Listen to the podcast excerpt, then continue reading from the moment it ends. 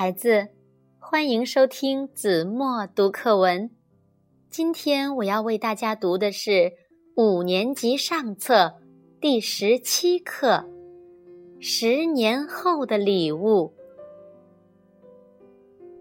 守林人的女儿达格妮十八岁了，她第一次离开挪威西部的大森林，来到了首都奥斯陆。第一次参加一个在公园举行的露天音乐会。白桦树上眨着眼睛的彩灯，庄严华丽的舞台，交响乐的美妙旋律使他深深的陶醉了。忽然，他坐直了身子，睁大了眼睛，他几乎不敢相信自己的耳朵。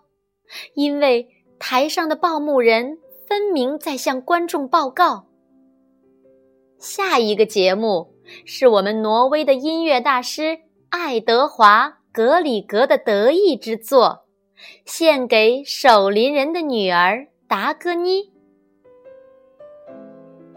这是怎么一回事儿？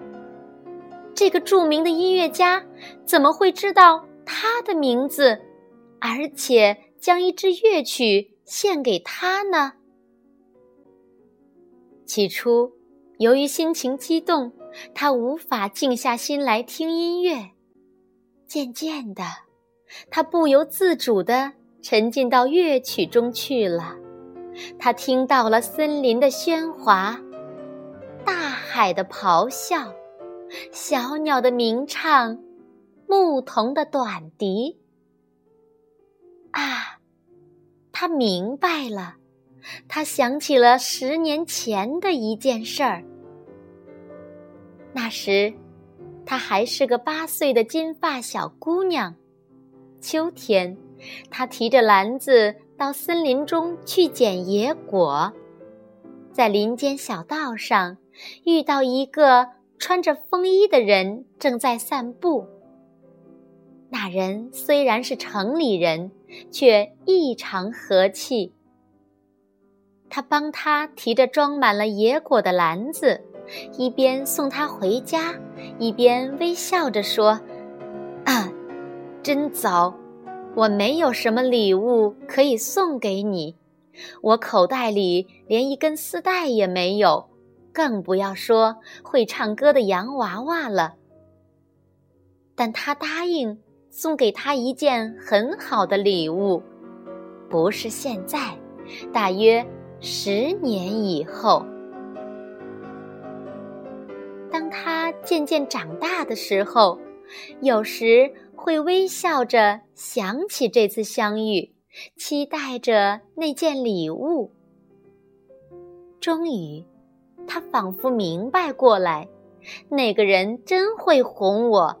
哄一个八岁的小姑娘，送我一件很好的礼物，在十年以后。即使他有这样的心意，也无法把礼物送到我的手中啊！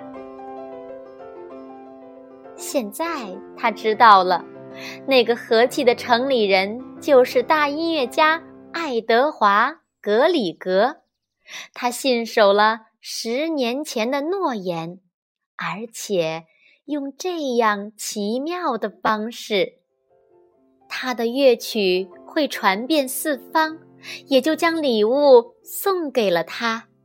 这是最好的礼物，对于一个十八岁的少女来说，这是比华美的衣服、漂亮的项链更珍贵的礼物。达格妮听完乐曲，眼泪流满了双颊。她竭力抑制住呜咽，弯下身子，把脸埋在双手里。她从音乐的洪流中感到了音乐家对她的祝福：“你是黎明的曙光，你就是幸福。”音乐会结束以后，这位十八岁的姑娘走到海边，望着沉睡中的大海，她觉得有一种她所陌生的情感在心中萌芽了。于是，他面对大海，高声说：“生活啊，我爱你。”